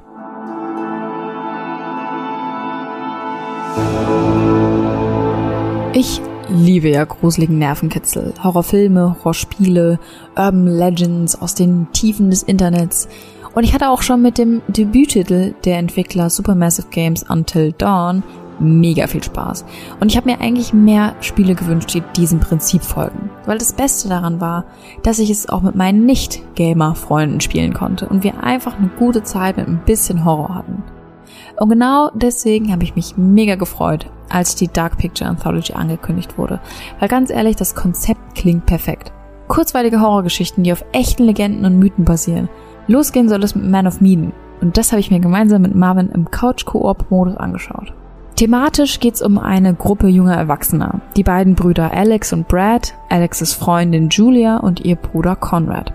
An Bord ist außerdem noch die Kapitänin Fliss, die die Vierergruppe zu einem Flugzeugwrack unter Wasser bringt, wo die Truppe dann einen Erkundungstauchgang machen möchte. Doch leider führt dann eines zum anderen. Eine creepy Gruppe von Kriminellen taucht auf und plötzlich sind alle an Bord eines riesigen Geisterschiffs. Und ab hier heißt es, wie zum Teufel kommen wir hier wieder raus, ohne dass die ganze Gruppe krepiert. Das ist nämlich im Prinzip das Ziel, zumindest war das unser Ziel. Aber kommen wir mal zu den Haupt-Gameplay-Mechaniken. In der Story gibt es unterschiedliche Abschnitte, die immer aus der Sicht eines vorgegebenen Charakters gespielt wird und in dem Moment auch von einem Spieler. Ist der nächste Abschnitt dran, wird der Controller weitergegeben. Was den Ausgang der Geschichte und die Beziehungen innerhalb der Gruppe definiert, sind die Entscheidungen, die ihr trefft, in dem, was ihr tut oder was ihr sagt. Dadurch kurbelt ihr an eurem moralischen Kompass, einem buchstäblichen Kompass, der dann in Richtung Kopfentscheidung oder Herzentscheidung dreht. Neben den Entscheidungen sind die Quicktime-Events genauso ausschlaggebendes Gameplay-Feature. Die können nämlich ganz schnell dafür sorgen, dass einer eurer Mitstreiter das Ganze eben nicht übersteht. Ähnlich wie in Until Dawn, die Totems, gibt's in Man of Mean die sogenannten Dark Pictures. die euch eine Vorahnung eines möglichen Todes oder einer möglichen Situation zeigen. Das kann unter Umständen ganz praktisch sein, wenn ihr eine Situation wiedererkennt und diese vermeiden wollt. Allerdings sind diese meistens so vage und bis dahin hat man sie sowieso schon vergessen oder es kommt gar nicht erst dazu. Nett ist diese Funktion aber trotzdem. So, da wir jetzt aber einen ganz guten Eindruck haben, was das Spiel denn so ausmacht, kommen wir mal zu meiner Meinung. Das Schlechte mal vorweg. Technisch ist Man of Medan echt nicht das Gelbe vom Ei. Ziemlich viele Ruckler und einmal front sogar das Spiel komplett ein, wodurch wir den einen und einzigen Tod in unserer Gruppe einbüßen mussten. Und es war nicht mal unsere Schuld. Dazu kommt die Steuerung direkt aus der Hölle. Ich habe solche PlayStation 2 Flashbacks bekommen. Also wirklich, der Charakter steuert sich wie eine schwere Betonwand auf Rollerblades. Die sperrige Steuerung kam aber an vielen Momenten sicherlich auch durch die unkonventionellen und fixen Kamerapositionen, die eigentlich ziemlich cool waren, weil sie dem Spiel nochmal so einen Film-Touch gegeben haben und auch teilweise Spannung aufgebaut haben wo wir gerade bei Spannung sind, mehr davon hätte dem Spiel auch nicht schaden können. Oder einfach ein bisschen mehr Horror, ein bisschen mehr Grusel. Das Setting dazu war auf jeden Fall da und ich weiß auch nicht, ob ich da vielleicht mit meiner Meinung alleine dastehe, aber ich, mir hat das einfach noch ein bisschen der Psychokick gefehlt. Zu keinem Augenblick hatte ich irgendwie ein unbehagliches Gefühl oder gar Angst. So, jetzt aber mal genug gemeckert, denn was ziemlich cool war, waren die Charaktere dieses Mal. Im Gegensatz zu Until Dawn war es eben nicht die klassische Highschool-Truppe, sondern halbwegs individuelle Charaktere, die alle ihre Daseinsberechtigung hatten. Vor allem Fliss fand ich ziemlich cool und auch Alex hat mich mehr überzeugt, als ich am Anfang noch gedacht hätte. Was mir persönlich nur zu kurz kam, war die Auswirkung der Beziehung auf den tatsächlichen Spielverlauf. Aber das ist vermutlich etwas, das sich mit dem mehrfachen Spielen rauskristallisiert. Das zu zweit spielen funktioniert auch ziemlich gut. Wir haben uns die fünf Charaktere einfach in drei und zwei aufgeteilt. Dadurch war jeder mal dran, aber es kam auch ein paar Mal vor, dass man dann zwei oder drei Parts hintereinander nicht spielen konnte und warten musste. Es war aber auch okay.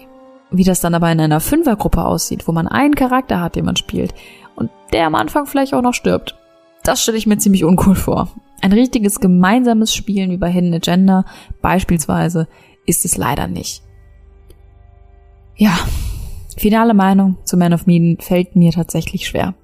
Es hat mich an einigen Punkten schon sehr enttäuscht und die technischen Mankos sind halt echt uncool. Aber so richtig schlecht finden kann ich das Spiel trotzdem nicht. Es ist halt auch erst der Anfang. Es ist der Pilot quasi. Und wer weiß, ob es nicht in den weiteren Teilen der Dark Pictures Anthology doch nicht noch ein wenig gruseliger wird. Wir bedanken uns ganz herzlich bei Bandai Namco für das Muster.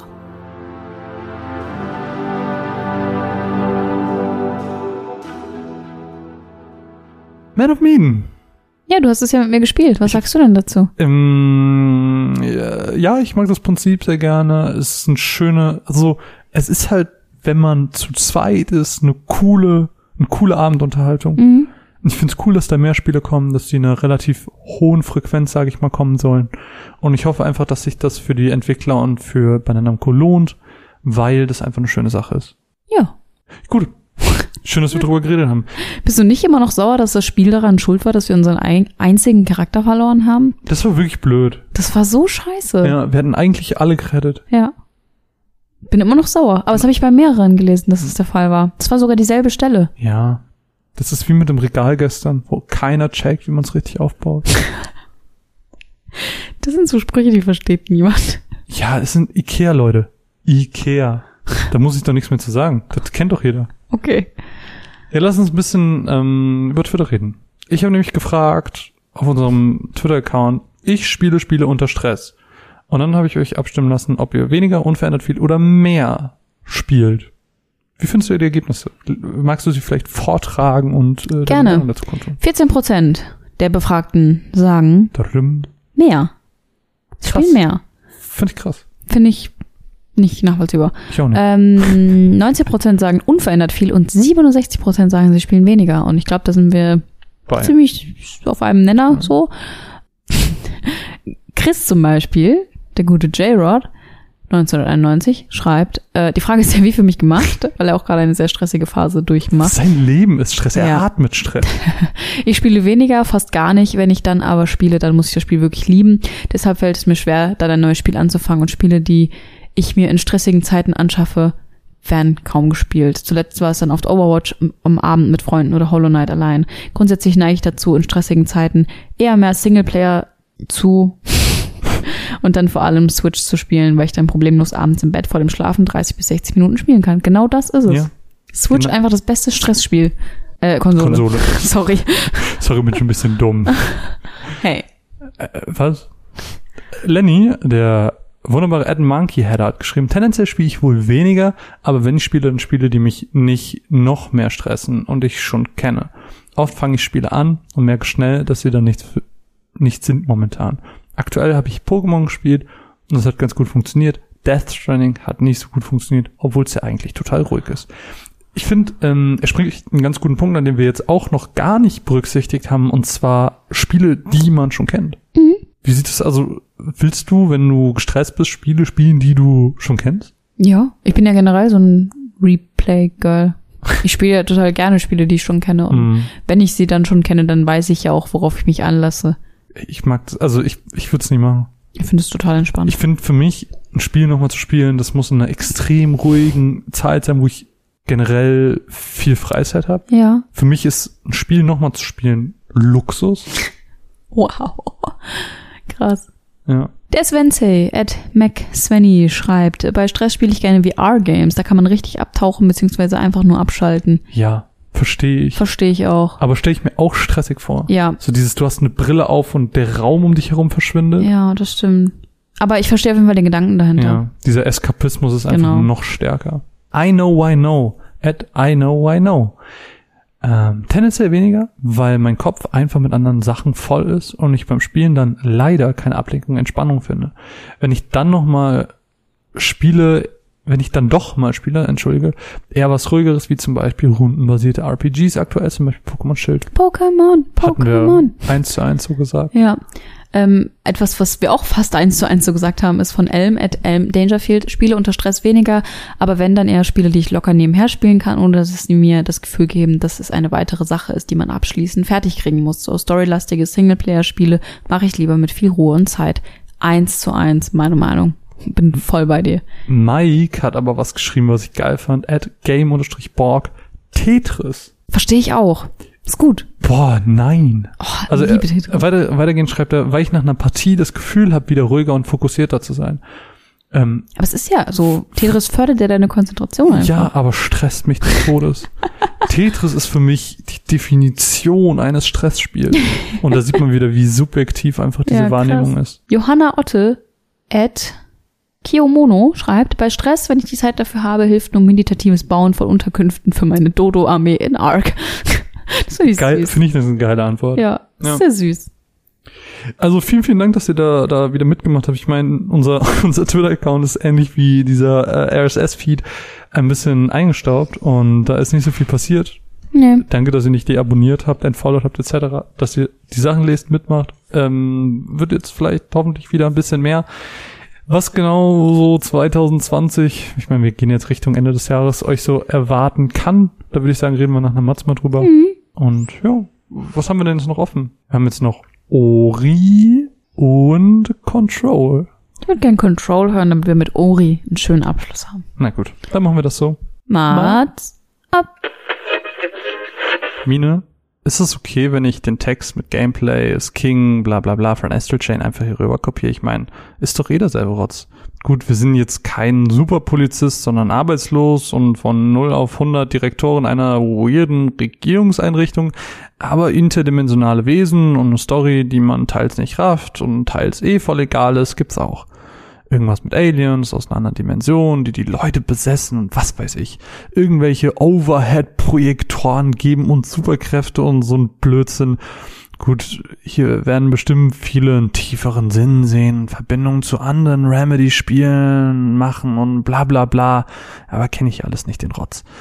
Ist halt wirklich genau dasselbe, was ich über das Spiel sagen will, weißt du? Die Story ist rotzegal, aber das Gameplay bockt halt. Ich meine, ich habe durch diese weirde Superwaffe, die wir da als Direktoren erhalten, psychokinetische Kräfte, heißt, ich kann halt irgendwie Geröll aus dem Boden reißen und den interdimensionalen Spinnern gegen den Kopf klatschen. Oder so eine ganze Sitzbank oder was auch gerade irgendwie rumliegt. Ich kann geil durch die Luft dashen und fliegen, kann Geröll zum Verteidigen benutzen und und und. Das macht halt einfach wirklich hart Spaß so gibt halt auch wie bei Astral Chain ein Skilltree oder wie bei jedem anderen Spiel seit zehn Jahren ist jetzt nichts groß Neues. Im Vergleich war Control aber ein bisschen schwerer. Zumindest bin ich zu Rambo-mäßig da reingerusht. War nicht immer schlau von mir, aber naja. Oh, äh, was mir gerade noch einfällt, Mine, äh, die Waffe, die ich da bekommen habe, ne? Kann sich so geil morphen. Also klar, am Anfang ist es nur eine Pistole, aber dann macht man so ein bisschen und dann ist es vor allem eine Rifle oder eine Pumpgun oder so. Fuck, das macht einfach teils so Damage, ey. Ich liebe das. Das macht einfach richtig Bock. Naja, immer wenn so eine Story-Sequenz kommt, wo man sich denkt, haben die jetzt eigentlich hier Real-Life-Video eingefügt oder ist das Ingame-Grafik? Naja, ähm, wollte ich eigentlich immer nur, ich wollte eigentlich nur auf die Leute einkloppen. Ich hatte dann den Bock drauf. Bam! In die Fresse gesnipert einen dicken Stein hinterhergeschmissen, Waffe morphen und wieder mit der Uzi draufballern. Boah, es fühlt sich so gut an. Klar, hat schon mies abgefuckt, als auf einmal die Framerate gedroppt ist und man quasi irgendwie nur noch auf Gefühl agiert hat. Aber gut, habe ich irgendwann akzeptiert, ist ja trotzdem richtig scheiße. Control war halt am Ende wie Astro Train einfach ein Spiel, wo man froh war, wenn man kloppen konnte. Weil hier das Gameplay einfach so hart viel Spaß gemacht hat das haben sie halt perfektioniert in beiden Spielen. Ähm, das weiß nicht, hat halt einfach geklappt für mich. Lohnt sich also auf jeden Fall, wenn man irgendwie drauf Bock hat, aber halt keine JRPGs wie Astro Chain mag. Mine? Mine? Hörst du mir überhaupt zu? Hm, was? Was hast du gesagt? Ich fand's relativ langweilig zum Zuschauen. Mhm. Ich weiß nicht, oh, kommt wie es jetzt eine Girlfriend war. Reviews? Es kommt eine Girlfriend Review.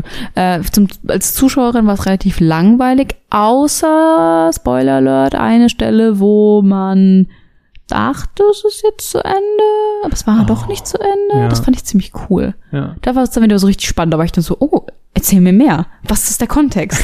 Was ist die Story? Ähm, dann war es wieder relativ cool. Ja, Aber war- alles andere fand ich halt so, okay. Das war ja bei mir genauso. Die letzten, die, die, der letzte Abschnitt war wieder richtig geil. Mhm. Das war wie bei Astral Chain. ja, Mine, dieser Podcast. Ja, dieses Jahr ist ja einiges passiert. Mhm. Was wird sich 2020 tun? Was wird sich ab jetzt quasi verändern?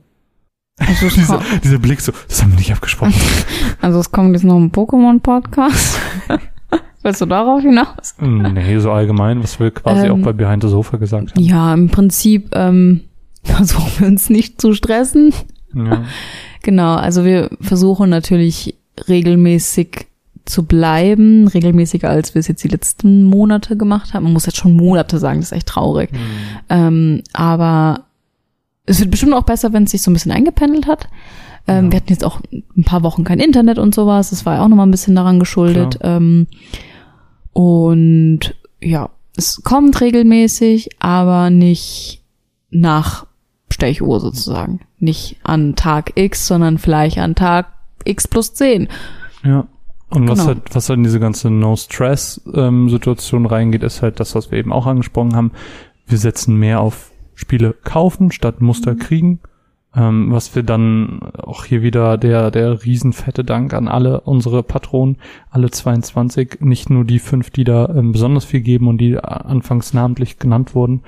Ähm, jeder Einzelne, egal wie viel er gibt, unterstützt uns einfach in dem, was wir tun und da sind wir sehr, sehr für dankbar und da wollen wir eben in Zukunft noch mehr drauf setzen.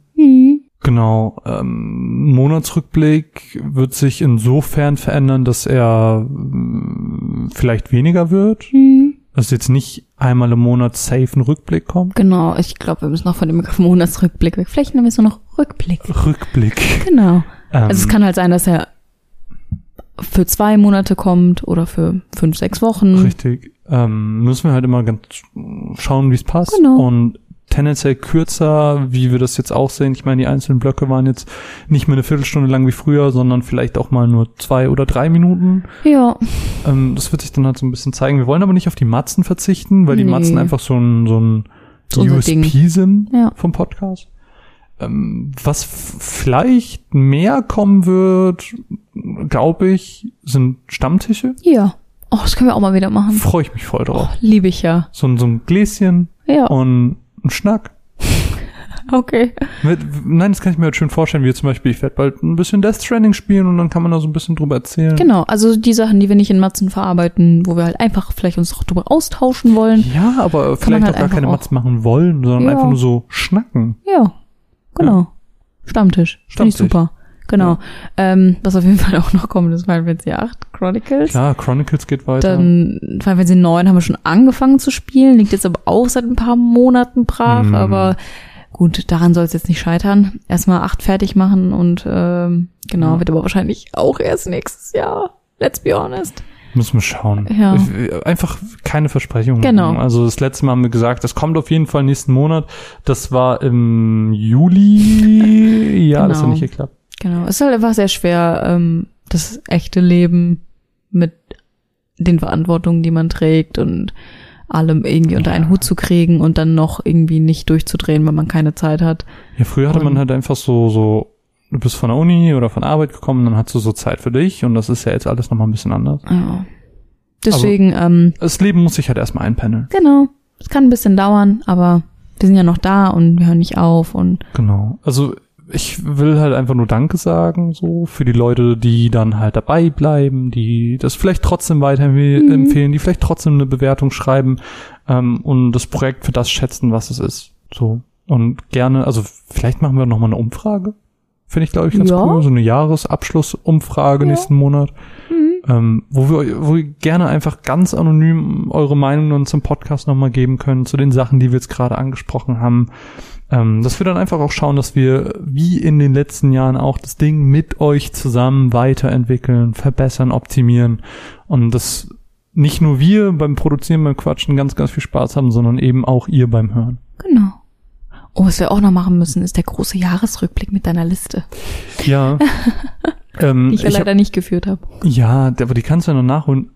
Kurzer Kontext an dieser Stelle für Leute, die zuhören, ist, ich habe alle Spiele, die ich dieses Jahr gespielt habe, auf eine Liste geschrieben und wir haben uns überlegt, dass wir vielleicht am Ende des Jahres für Patreon einen Podcast machen, wo wir über jedes einzelne Spiel, das ich gespielt habe, egal wie lang es war, ähm, nochmal ganz kurz reden. Und dann schau, also ich finde, das ist halt ein ganz guter Indikator dafür, wenn man ein Spiel gut bewertet hat, wie gut findet man es so am Ende des Jahres noch. Hm, genau, wie, wie sehr bleibt das überhaupt hängen? Genau. Das ist natürlich, je näher das zum Jahresende rückt, Hm, ist es natürlich zum noch ein bisschen, Game.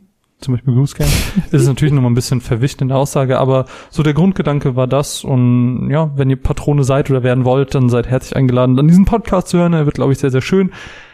Aber jetzt haben wir auch sehr viel geredet. Lass uns noch deine Ori-Mats hören und dann verabschieden wir uns. Ja. Ma, ma, ma, z, z, z, op.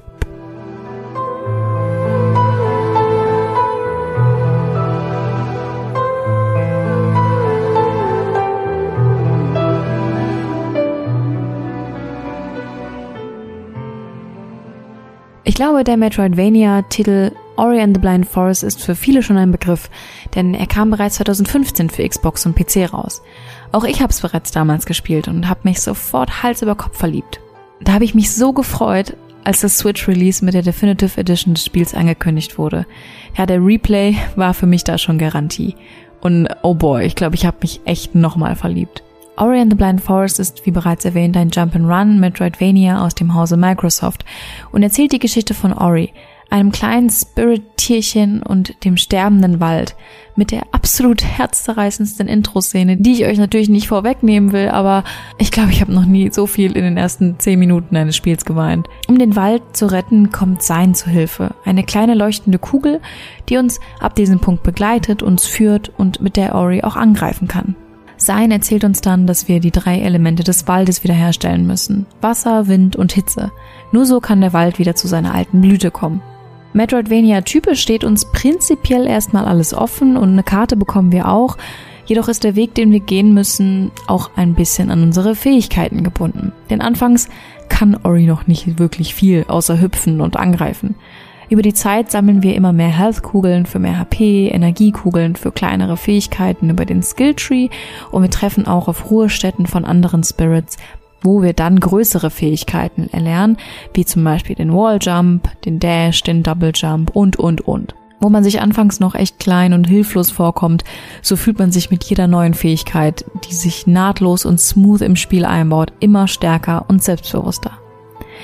Und mit den neuen Fähigkeiten eröffnen sich natürlich auch neue Wege und so erkunden wir immer weiter den Wald und seine Ecken. Wir erleben die Geschichte mit über Science Erzählungen oder über den übergeordneten Erzähler, die Stimme des Spirit Trees in der Mitte des Waldes. Und so klappern wir die drei Knotenpunkte ab, in denen wir die drei Elemente befreien, wo uns dann auch jedes Mal eine Fluchtpassage erwartet, die ich hier einfach nochmal hervorheben muss, weil das echt mein spielerisches Highlight ist und mir einfach vom Aufbau und von der Musik so eine Gänsehaut verpasst wurde. Und mehr möchte ich von der Story gar nicht erzählen, da das wirklich jeder für sich selbst erleben muss. Was für mich Ori so unglaublich spaßig gemacht hat, ist zum einen natürlich das butterweiche Gameplay. Wie schon erwähnt, je mehr Fähigkeiten man erlernt, desto spaßiger wird es. Die Bewegungen, die Sprünge, die Attacken, alles funktioniert einfach genauso, wie es soll und fügt sich einfach perfekt ineinander ein und wirkt fast schon akrobatisch. Hier finde ich es umso besser, dass wir einen Switch-Release bekommen haben, da es sich mit dem Controller wirklich intuitiver spielt. Außerdem läuft einfach alles super smooth, ohne Ruckler, ohne Ladezeiten, ohne Probleme. Und was ich auch sehr schätze, ist der Schwierigkeitsgrad. Er ist sehr challenging, aber nicht unfair der perfekte Grad, dass es nicht so hart wird und ich ans Aufgeben denke, sondern so, dass man einfach stolz ist, es geschafft zu haben. Das Einzige, was ich hier zu meckern habe, ist, dass das Spiel einen wirklich dazu erzieht, regelmäßig zu speichern. Ein Autosave gibt's nämlich nicht und fürs Speichern verbrauche ich jedes Mal eine Energiekugel, die ich natürlich erstmal durch den Gegner sammeln muss. Es kam also ein, zweimal echt vor, dass ich mich in einer Bredouille befand, wo ich weder speichern konnte, kaum HP hatte und auch nicht wirklich vorankam. Aber kommen wir doch zu dem, was Ori and the Blind Forest für mich so einzigartig macht und auch von anderen Spielen abhebt. Der unglaublich schöne und malerische Artstyle, wo ich wirklich alle paar Minuten einfach nur starren möchte und Screenshots machen möchte und die herzzerreißende Geschichte, die smooth Narrative, die sich durchs Spiel zieht und zu guter Letzt, wie könnte es anders sein, der atemberaubende Soundtrack, möchte ich schon fast sagen. Alles zusammen erschafft einfach so eine Immersion und so ein schönes Spielerlebnis. Nach ungefähr 15 Stunden hatte ich in der Definitive Edition dann auch wirklich alles geholt, alles gemacht. Und ich war echt traurig, dass es nicht mehr weiterging. Und zum Glück müssen wir nicht mehr lange warten, wenn im Februar der zweite Teil mit Ori and the Will of the Wisp erscheint. Und bis dahin hat jeder von euch noch Zeit, Ori and the Blind Forest auf der Switch noch nachzuholen.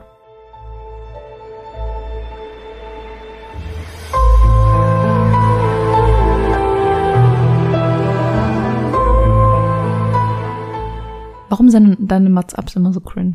Ich weiß nicht. Ich bin einfach ein cringiger Typ. Das sagst du ins Ori. Ähm, ja, ich habe ja Ori selber dieses Jahr erst das mhm. erste Mal gespielt im Stream. Es war eine wunderschöne Erfahrung. Ori hat auch auf der Switch sehr, sehr, sehr viel Spaß gemacht und jeder, der noch nicht Ori gespielt hat, der sollte das spätestens jetzt tun.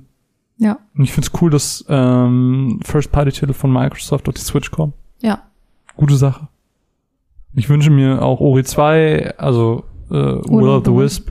Aber das wird wahrscheinlich nicht passieren, aber egal. Ja, das kann kommt ja bestimmt träumen. irgendwann. Vielen, vielen Dank, dass ihr diesen Podcast, diesen angestaubten Podcast, muss man ja fast schon sagen, zu Ende gehört habt. Vielen Dank, dass ihr hier seid, dass ihr nicht gegangen seid, dass ihr nicht deabonniert habt. Vielen Dank, dass ihr uns ertragt, dass ihr uns mögt. Das, äh, mir bleibt nichts mehr zu sagen. Ähm, es war eine stressige Zeit. Es kommen bessere Zeiten. Vielleicht kommen wieder schlechtere. Who knows? Who knows? Wir wünschen euch noch einen angenehmen Abend, eine schöne Nacht, ähm, wie auch immer, wann ihr diesen Podcast hört, ist eigentlich ganz egal. Aber ich muss sagen, kommt gut in die Nacht. Mein Name ist Marvin bei mir war meine zauberhafte, einzigartige und wunderbare Kollegin Nina. Bye. Tschüss.